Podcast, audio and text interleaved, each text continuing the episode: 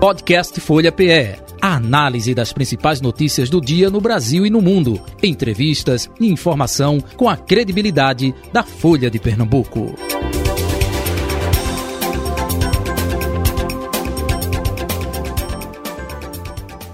Hoje nós estamos contando com a participação do ex-candidato né, ao governo do estado de Pernambuco pela União Brasil, Miguel Coelho. Bom dia, Miguel Coelho. Bom dia, Neneu. Bom dia a todos os ouvintes da Rádio Folha. Feliz de estar aqui batendo esse papo com vocês. Obrigado, viu, por nos atender. Também com a gente aqui no estúdio, a Carol Brito. Bom dia, Carol. É, bom dia, Nenel. Bom dia, Miguel Coelho. Bom dia aos ouvintes da Rádio Folha. Bom, então nós já estamos aqui começando aí o Folha Política e é, candidato o, a, a, a é, governadora eleita, né, no caso, Raquel Lira, ela está voltando aí da Inglaterra e a que todo mundo já está pensando é que o secretariado já começa a ser anunciado. O senhor tem algum contato com a candidata eleita Raquel Lira? Olha, né, a formação do secretariado, secretariado é algo muito pessoal e vai ao estilo da própria governadora Raquel é, dar esse tom, né? O que eu tenho percebido até pelas conversas que tive com ela, é que ela está muito focada no trabalho de transição, onde tem a vice-governadora eleita Priscila é, como uma coordenadora né, no levantamento e no diagnóstico aí de tudo que ela vai encontrar a partir do dia 1 de janeiro. Então, acho que tem, tem muito mais gente ansiosa e precipitada do que a própria Raquel. Acho que não, pode ter essa pressa, ela tem o prazo até o dia 31 de dezembro para poder fazer essa formação ao critério técnico, político, mas com um jeito que ela entender ser melhor o perfil que possa dar a ela a condição de tirar do papel todos os projetos que ela apresentou ao longo da campanha. Então, o que eu disse na eleição do segundo turno, e repito aqui, é que eu acredito que ela tem todas as credenciais e a possibilidade de fazer um grande governo e, consequentemente, poder recuperar e tirar Pernambuco desse ostracismo, né, desse tempo, desse marasmo que ele se encontra e que, infelizmente, vem machucando muito a nossa gente, de uma forma especial, os mais carentes e os mais simples semana passada o deputado federal Túlio Gadelha e ele sinalizou que é, havia uma expectativa de que é, ele pudesse contribuir é, nessa fase de transição. O senhor que tem tido conversas com Raquel, visto nela alguma sinalização de que ela pode chamar os partidos políticos também para contribuir, porque até agora essa equipe dela é é, prioritariamente técnica, né? Tem uma perspectiva de que os partidos, lideranças políticas experientes como o senhor possam também contribuir com esse processo? Bom dia, Carol. Bom ver você aí depois de um certo tempo, né? A gente retomar o contato. Olha, eu particularmente eu acho que o espaço da transição é, é sim um perfil mais técnico. Eu acho que não cabe está colocando partido político ou lideranças políticas, porque o trabalho não é político, o trabalho é técnico, administrativo e precisa ser de levantamento. E esse levantamento ele é feito natural pelas pessoas de maior confiança, de maior experiência de quem foi eleito, no caso de Raquel. Então eu acho que esse trabalho de transição, não, pelo menos o que eu sinto e o que eu vejo, é que não vai ter nenhuma mudança, pelo menos assim, nos próximos 30 dias. Eu acho que a equipe que está é uma equipe que você tem advogados, técnicos, economistas, especialistas de algumas áreas importantes e sensíveis é, da gestão pública. E tem pessoas com a experiência da prefeitura de Caruaru, mas também do, legisla do legislativo. Então, acho que é, não tende a ter nenhuma mudança. Agora, é óbvio que quando a gente fala de uma formação de secretariado e de um eventual governo, aí é um outro assunto, que você tem que levar, assim, é, pelo menos eu entendo, né, assim, o critério político em consideração, mas também um não se sobressai ao outro e nenhum antecipa o outro, né? Acho que são trabalhos paralelos, paralelos e complementares. É, o senhor acredita que o União Brasil, seu partido, pode ter um espaço aí nesse secretariado? Em especial, eu sei que é até um pouco chato colocar, né? Mas o seu nome vem sendo ventilado como um nome de possível secretário, né? Como é que o senhor vê essas é, por enquanto, ainda especulações. Eu já não respondi a especulação na campanha quando eu era candidato, muito menos agora que eu sou ex, é, nem candidato mais eu sou, né? Tô, até brinco agora, estou como pitaqueiro político agora participando aí das, das conversas na brincadeira mais próxima aí com, com os amigos. Mas primeiro que a União, na grande maioria, apoiou Raquel, não só a minha pessoa, mas o deputado Mendonça Filho, Fernando Filho, Antônio Coelho, Romero Salles, diversos prefeitos do nosso grupo levaram é de todos que caminharam comigo no primeiro turno, Carol, acho que mais de 98% das lideranças políticas seguiram a nossa orientação é, de poder apoiar a Raquel. E você sabe, você acompanhou. Eu apoiei Raquel sem sequer dar um telefonema, porque não faço política por, oportun, por oportunismo, faço política por convicção, por acreditar e por fazer as escolhas que eu entendo ser melhor é, para aquele momento, quando foi a escolha de Raquel, que eu fiz a declaração, não tinha nem terminado a apuração ainda do primeiro turno ali no dia 2 de outubro, por acreditar que Raquel era, sim, a melhor opção que Pernambuco tinha para escolher como a sua é, futura governadora. Sobre questão de espaço, de protagonismo, então, o protagonismo do União Brasil e das nossas lideranças não depende de espaço. Nós vamos continuar fazendo política independente de um eventual governo. Se a gente estiver dentro, ótimo, vamos procurar ajudar. Se não estiver dentro, ótimo também, vamos procurar ajudar do mesmo jeito que é a nossa responsabilidade com todo o respeito que tem a Raquel, não é apenas com o apoio que a gente deu à pessoa e à governadora eleita Raquel Lira, mas sim a minha responsabilidade é com o povo de Pernambuco, com os mais de 800 mil eleitores que me confiaram voto, nas mais de 29 cidades que me fizeram ser majoritário, nas 22 que fui o segundo mais votado, mas acima de tudo, com todos aqueles princípios e valores que representamos, e ver um, um Pernambuco mais justo, um Pernambuco com menos imposto, um Pernambuco com menos amarras burocráticas, um Pernambuco que possa voltar a ser protagonista do Nordeste, como já fomos no passado. Então, vou continuar trabalhando e defendendo esse caminho para Pernambuco. E, Miguel, um dos principais desafios aí desse governo Raquel Lira é formar uma maioria na Assembleia Legislativa, né? O União Brasil, se eu inclusive me corrija se eu estiver errado, eu acho que só é, da bancada, é, só a Socorro Pimentel e o Romero Albuquerque não apoiaram é, Raquel Lira. O senhor acredita que após esse processo é, a bancada do União Brasil deve seguir unida para apoiar a Raquel? Olha, a questão do fato da deputada Socorro Pimentel, você sabe, Carol, desde o primeiro turno que ela já acompanhava as decisões partidárias, né? Aí a do segundo turno tinha outra eleição, o Romero Albuquerque, no caso, fez a, a, a opção dele, a gente respeita, é claro, é natural isso, mas eu entendo que Raquel, a governadora, junto com toda a sua equipe política, ela vai ter condições sim, de construir uma ampla maioria é, na Assembleia. Se você for olhar, eu acho que dos 49 eleitos né, na, para a Casa Joaquim Nabuco, no segundo turno Raquel já contava com apoio de 25 ou 27. Isso já é maioria, né? Na casa de 29, acima de 25 você já tem maioria. Como também acho que aí, com a liderança dela, com a articulação da equipe dela, ela pode se ampliar essa base, o que é importante, até porque é, pelas mudanças que Raquel defendeu na campanha, vai ter votações que ela vai precisar de fórum de, de quórum qualificado, ou seja, de mais de dois terços dos deputados. Então, acho que tem sim um caminho para se construir isso. É um novo governo, é um novo tempo que está se iniciando, é o fim de um ciclo é ali do PSB de 16 anos. Então, Raquel vai ter essa responsabilidade também é, de liderar esse novo ciclo político aqui no Estado então, acredito que se ela, se assim for do interesse dela, que eu acho que é, de poder construir a maioria na Assembleia, ela terá totais condições de assim fazer. E, Miguel, como é que ficou aí, após é, essas eleições, a relação do seu grupo político com o grupo da deputada estadual é, Socorro Pimentel? É, eles acabaram é, não cumprindo aquele acordo de apoiar a sua candidatura, né?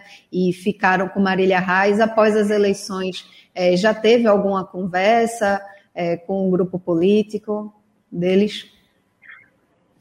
Não, não, a, a, partir do momento que o prefeito Raimundo Pimentel fez a sua escolha, né, de poder apoiar outro candidato que não a gente, que ajudamos tanto e investimos tanto, seja pelo senador Fernando Bezerra, seja pelo deputado federal Fernando Filho, na cidade de Araripina, a gente tomou a decisão de ter o nosso próprio grupo político, que é liderado pelo vice-prefeito, Evilásio Matheus, que é um grande parceiro, um, um amigo e irmão que a política nos apresentou, correto, homem de palavra, leal, que quando dá uma palavra cumpre ela.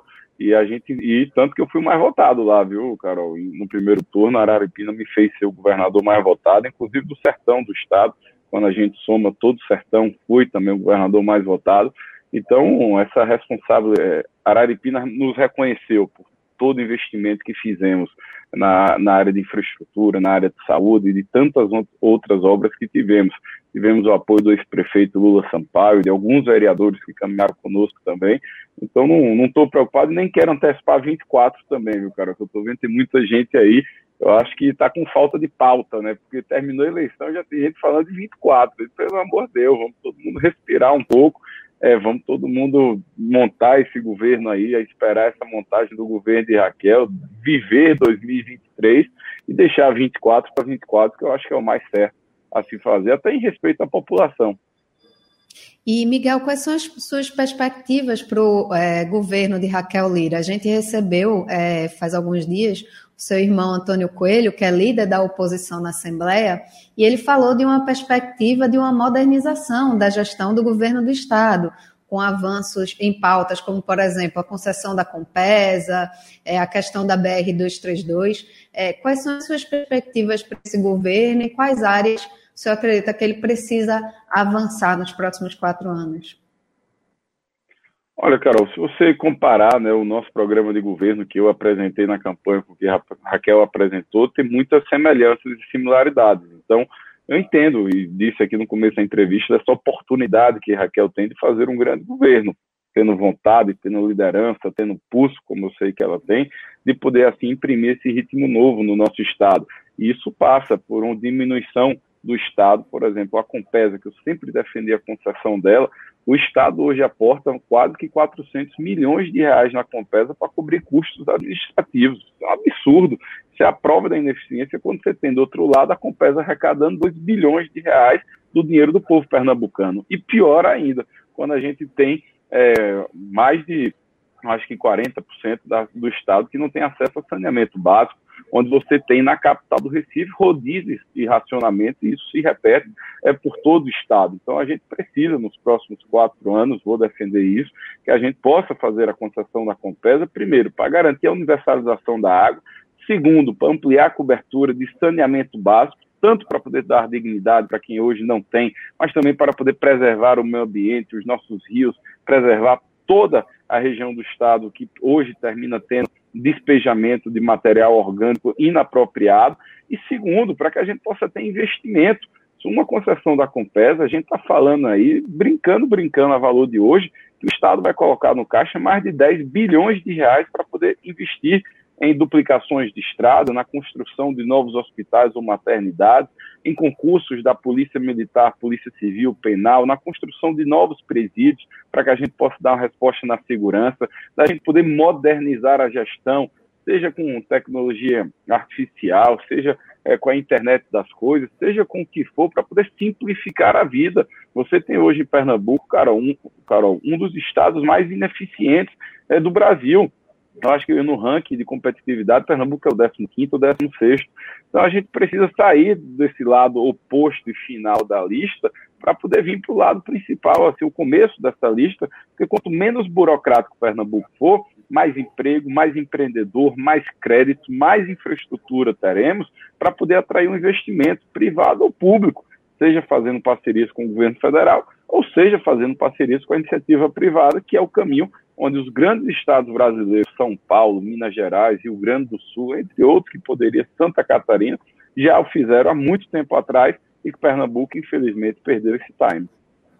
E, Miguel Coelho, a gente tem ouvido é, algumas lideranças governistas e todas é, tentam aí é, emplacar essa avaliação de que o governo Paulo Câmara vai deixar o Estado é, com as contas em dia, uma situação bastante confortável para a futura governadora. O senhor foi uma liderança e um candidato ao governo do estado de oposição. O senhor acredita que Raquel Lira vai pegar realmente esse céu de brigadeiro ou que o buraco é mais embaixo e a situação ela não é tão confortável quanto os governistas pregam? É, eu acho que aí você tem uma questão de narrativa, né, Carol? Você tem os governistas, como você bem falou, vendendo um céu de brigadeiro, do outro lado, acho que quem pode melhor falar é a equipe de transição do governo, a própria Raquel, no momento oportuno, ao final do trabalho de transição, porque o que a gente tem acesso são informações públicas, né? Então, e elas são muito superficiais, para ser sincero. Então, acho que isso, é, por mais que, e ainda digo, até por experiência da prefeitura, ou de outras transições de governo que a gente já acompanhou, é, por mais que você vá a fundo, tente ir a fundo no trabalho de transição, você só sabe mesmo quando senta na cadeira. Então, só vai saber ter esse diagnóstico e as informações por completo a partir de janeiro. Agora, o que a gente percebe e sabe disso, Carol, é que nos últimos três, quatro anos, nenhum estado e nenhum município teve tanto dinheiro quanto houveram no Brasil no ano passado, seja em decorrente da pandemia, seja pela flexibilização dos gastos, seja pela contenção do reajuste de salário, reajuste de é, não convocação de concurso, entre tantas outras, que isso é um peso importante, né, porque a folha é, um, é o maior gasto, é a maior despesa que o Pernambuco tem hoje. Então, tudo isso conta para o lado positivo, que se o governo do PSB tiver tido a responsabilidade fiscal e o compromisso com o dinheiro público, em tese, é para ter dinheiro em caixa. Agora, a gente também não pode achar que dinheiro é infinito, né? Dinheiro, se não for bem cuidado, se não for bem aplicado, esse dinheiro se encerra, se esgota, e aí você que para mim é o pior de tudo, não é ter dinheiro, é ter despesa ruim, porque aí nem serve para o cidadão e nem serve para o Estado. Então, acho que esse, esse diagnóstico mais aprofundado, quem pode fazer de fato é a equipe de transição ou a governadora eleita. E, Miguel, o seu grupo político é, seguiu a orientação do União Brasil, que teve uma candidatura própria à presidência da República no primeiro turno e no segundo turno acabou é, apoiando é, a reeleição de Jair Bolsonaro.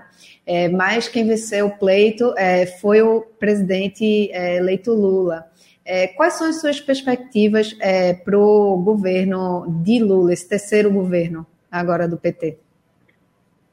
Olha, primeiro que é um outro Brasil, né? O que o Brasil de 2023 não é o Brasil de 2003, há 20 anos atrás. Agora, por mais que, mesmo nesse ato de 20 anos, Carol, que a gente está falando, tem problemas que se persistem até aqui então seja o problema da fome, seja o problema da infraestrutura, seja o problema da alta carga tributária, que esse é um dos grandes entraves que o Brasil tem, como também do desequilíbrio dos poderes, onde você tem muitas responsabilidades nos municípios e estados, e a União muitas vezes termina se furtando de pautas importantes, como a primeira infância, creche, a educação básica, que não é só mandar o dinheiro do Fundeb, mas é ser protagonista para que a gente possa construir uma nação de fato é, melhor melhor feito. Então, eu acho que as sinalizações que agora o vice-presidente Geraldo Alckmin, que é o coordenador da transição, né, terminou falando, de não rever PECs e reformas é, anteriores, de poder ter a responsabilidade social, que é o que o presidente Lula, eleito presidente Lula, gosta de falar, atrelada à responsabilidade fiscal, é fundamental, porque também a gente não pode ir na demagogia e ah, vamos botar comida no prato e depois a gente vê de onde tem o dinheiro. Não, porque precisa do dinheiro para colocar comida no prato, seja pelo auxílio emergencial de 600 reais, seja por esse incremento agora das crianças, né, de até 4, 5 anos, eu acho, até 6 anos, é o que eles querem adicionar 150 reais por criança de família de baixa renda, seja pelo equilíbrio dos preços na Petrobras, a Petrobras mesmo já caiu mais da metade do seu valor de mercado, porque o, o mercado está em dúvida do que, é que vai acontecer com a Petrobras. Não estou dizendo se vai ser privatizado ou se vai diminuir o tamanho do Estado. Mas precisa se dar uma, um, uma estabilidade, uma previsibilidade ao mercado e qual perfil o governo Lula vai ter é, na questão econômica, até porque o Brasil não vai crescer só com o dinheiro do governo federal. O Brasil precisa do mercado estrangeiro, precisa do dinheiro privado para poder avançar na questão das ferrovias, dos portos, na questão dos aeroportos, nas concessões de água e esgoto, como já vem acontecendo pelos estados, entre outras reformas é, que precisam ser feitas. A reforma administrativa é outra que precisa ser enfrentada em algum momento. E a gente vê agora essa PEC da transição tirando o sono de muita gente. Né? Tem gente que defende, como o senador Tasso Gereissati, uma PEC que fique entre 80 e 100 bilhões, o governo agora protocolou uma chegando ali perto de 200. Então, acho que não pode ser nem de uma nem de outra, mas tem que se achar um, um, meio termo, né? O combinado não sai caro, já tem esse ditado há muito tempo. Agora, não pode sair caro é sem saber de onde sai o dinheiro. Porque acho que isso é o maior problema que o Brasil precisa dar essa sinalização, uma sinalização de previsibilidade. O governo Lula tem toda a sua prioridade, a sua é, o seu, digamos assim, a, a, sua autoridade, né, melhor dizendo, de elencar as suas prioridades. É lógico, ele é o governo eleito, ele vai tocar por quatro anos, mas ele também precisa entender que o Brasil é feito de opiniões convergentes e divergentes. E não é brigando, mas é convergindo que a gente vai conseguir virar a página do Brasil. É, o senhor vê com preocupação esses primeiros é, sinais do governo Lula, né? Porque há uma ansiedade muito grande, principalmente é, do mercado, com relação a essa questão da própria PEC que o senhor falou, né? Que não se sabe qual vai ser o formato final, há uma expectativa muito grande sobre quem vai ser o próximo ministro da Fazenda. O senhor vê com preocupação esses primeiros movimentos do governo? Carol, sinceramente, eu acho que tem uma supervalorização de tudo que está acontecendo na transição. Até porque o governo, o governo eleito ainda não assumiu. Então, tudo que sai na transição, por mais que eventualmente possa ser uma sinalização ou não, ele não tem efeito imediato, porque ainda não, tem, não tomaram posse. E também tem muita gente dando opinião alheia que não fala pelo presidente Lula, nem fala pelo vice-presidente Geraldo Alckmin. Como eles mesmos já desmentiram algumas vezes isso. E termina isso gerando um alvoroço, ou então uma certa especulação que mais atrapalha do que ajuda. Então, eu acho que tem que respirar, tem que ter calma, tem que deixar as equipes de transição, não só do governo federal, mas do próprio governo do estado, é, entre, entre outros estados, e não só em Pernambuco, para que a gente possa esperar o dia 1 de janeiro chegar e aí sim a gente poder ver os efeitos imediatos e os atos praticados, que isso é o que vai sinalizar a gente já vê, por exemplo, vou dar um exemplo aqui na política, fora um pouco da área econômica, tem uma sinalização de um apoio maciço à reeleição do presidente Arthur Lira.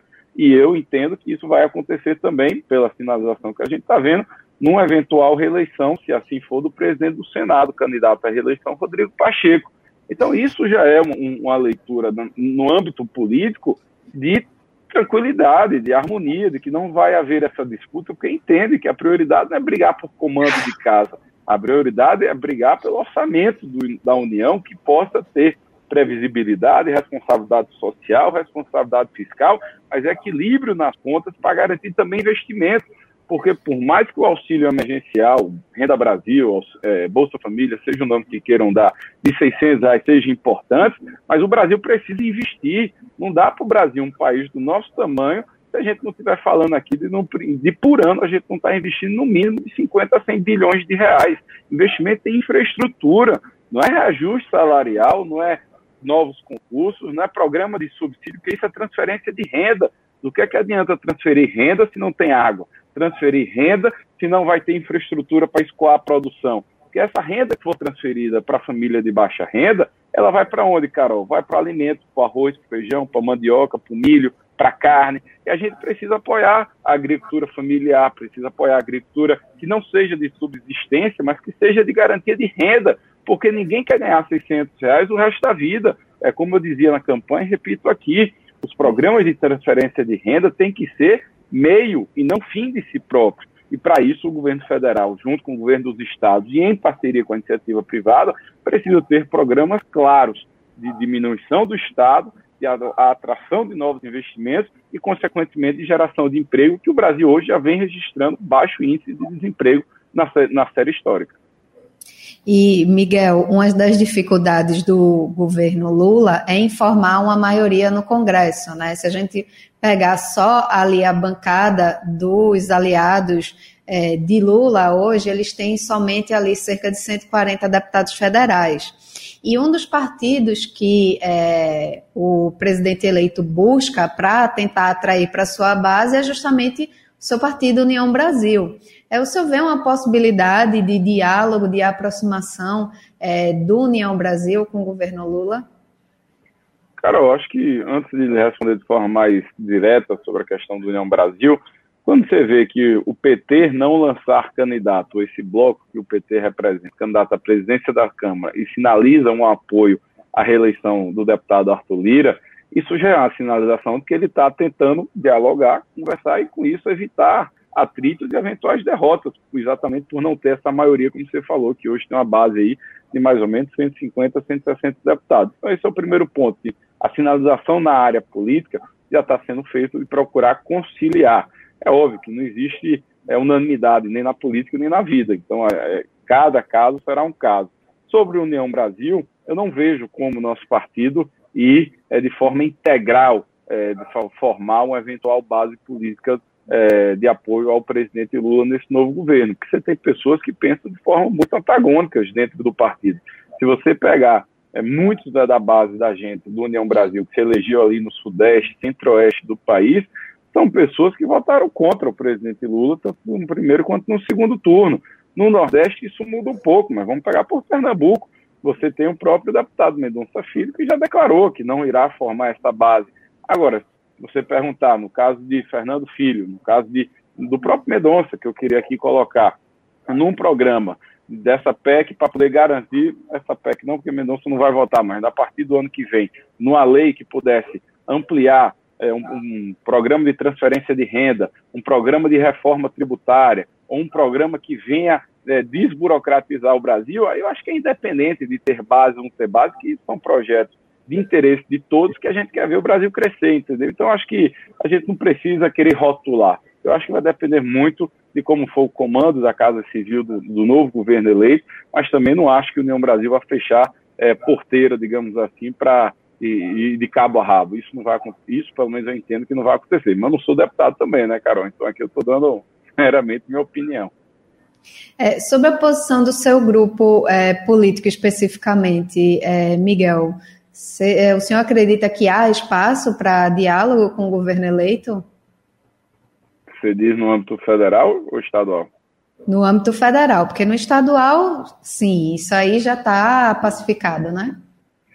Não, sim, eu não sei, cara. Eu acho que assim, primeiro a gente tem uma saída né, do senador Fernando Bezerra, que é, liderou o nosso grupo por mais de 40 anos aí, inclusive esse ano ele faz 40 anos de vida pública, sendo senador, ministro, prefeito três vezes aqui de Petrolina, secretário de Estado por três ocasiões, deputado federal, deputado estadual, enfim, uma larga, é, uma extensa carreira política que muito nos orgulha, não só a gente, enquanto família, enquanto membro desse grupo político, mas de todo o trabalho que a gente conseguiu desenvolver sob a sua liderança. Então tem um novo ciclo também no nosso grupo, é que se inaugura agora, com a saída dele, você tendo não só essa liderança que a gente construiu por conta da eleição ao governo do Estado, mas pela eleição dos nossos deputados estaduais, que a gente é, elegeu junto no União Brasil, com exceção da deputada Socorro Pimentel, os quatro, oito outros eleitos do nosso partido contaram com apoio decisivo do, de nossa parte, do próprio Medonço, junto com Fernando Filho, é, de poderem estar em uma sintonia e numa harmonia em prol é, dos interesses que a gente vai travar aqui junto a favor de Pernambuco. Então, estou muito, muito sereno quanto a isso. Não quero fazer nenhuma projeção do ano que vem, até porque eu, eu já disse aqui, né, acho que a gente tem que diminuir o tom da ansiedade, de deixar 2023 começar, e aí sim a gente poder olhar. Agora, o que for de interesse para o Brasil, não tem a menor dúvida, estaremos prontos para ajudar o Brasil e ajudar Pernambuco. É, Miguel, queria só que, é, para finalizar aqui a entrevista, que o senhor falasse um pouco sobre as perspectivas da sua cidade, Petrolina, né? É, governada agora pelo Simão Durando, que foi o seu vice-prefeito. Quais são as perspectivas é, para a cidade nos próximos dois anos aí que restam de mandato de Simão? Carol, primeiro fazer uma leitura política, né? Se me permite, a eleição aqui em Petrolina, agora em 2022, a cidade foi muito firme é, com o nosso grupo político, e isso eu digo porque eu tive 73%, é, eu acho, das intenções de voto, fui o governador mais votado, candidato a governador mais votado é, no primeiro turno de qualquer cidade. Se você comparar com Caruaru, Recife, é, Jaboatão, você vai ver que Petrolina foi a cidade que mais homenageou o candidato da terra, digamos assim, é, me dando mais de 70% dos votos. Isso se repetiu no segundo turno, quando a gente fez Raquel Lira a governadora mais votada aqui também, é, com, enfim, com 89 mil votos, 90 mil votos, se eu não estou enganado. Então, isso representa a confiança que a cidade tem no nosso grupo. Fernando Filho foi eleito deputado federal com mais de 50 mil votos aqui na, em Petrolina. Antônio com mais de 40 mil votos. Então, a cidade nos credenciou e nos legitimou a continuar brigando e pedindo novos investimentos é, para cá. E Simão, o, o, nosso prefeito, ele tem dado continuidade a esse trabalho. Só para poder listar, ele vai inaugurar semana que, agora no começo de dezembro, uma obra que foi a duplicação da BR-428, a entrada da cidade, são mais de 6, 6 é, quilômetros de obra duplicadas com ciclovia, drenagem, que foi uma obra de mais de 50 milhões de reais em parceria com o governo federal. Inclusive, o ministro, quando vir inaugurar essa obra no dia 16 de dezembro, já vai assinar a construção de um novo viaduto, aqui conectando a, a BR-428 com a BR-235 e com a 407. Então, veja que essa é uma obra de grande vulto, que a gente vai iniciar também a partir do próximo ano, sob a liderança do prefeito Simão. Tem o Hospital da Criança, tem obras de saneamento tocando, tem pelo menos oito, nove escolas sendo construídas além das creches, você tem postos de saúde e mutirões de saúde que o prefeito não vai começar no ano que vem na cidade, então Petrolina vai continuar é, respirando esse bom é, ar de desenvolvimento e de progresso. E, independente dos espaços que a gente eventualmente tem enquanto grupo político, nós temos muita amizade, muitas relações, muita força política para poder continuar brigando por novos investimentos. E óbvio que vou defender todo o estado de Pernambuco, por onde passei, por onde fui bem acolhido. Mas é claro que pela nossa cidade natal, pela cidade que nos abraçou, pela cidade que nos acolhe, que nos dá tanto carinho e tanto apoio, nós vamos brigar para que Petrolina continue sendo um grande orgulho para Pernambuco, para o Nordeste, para o Brasil. Afinal de contas, a melhor cidade para se viver do Nordeste é aqui em Petrolina e a gente vai brigar para manter esse título. Ok, então, Miguel Coelho, muito obrigado, viu, pela sua participação aqui no nosso Folha Política e até uma outra oportunidade. Obrigado, Neneu, obrigado, Carol, um grande abraço a todos e uma boa semana. Até mais. Carol? Obrigada, Nenel, obrigada, Miguel, e até a próxima. É final do Folha Política. Folha Política. Podcast Folha PE análise das principais notícias do dia no Brasil e no mundo, entrevistas e informação com a credibilidade da Folha de Pernambuco.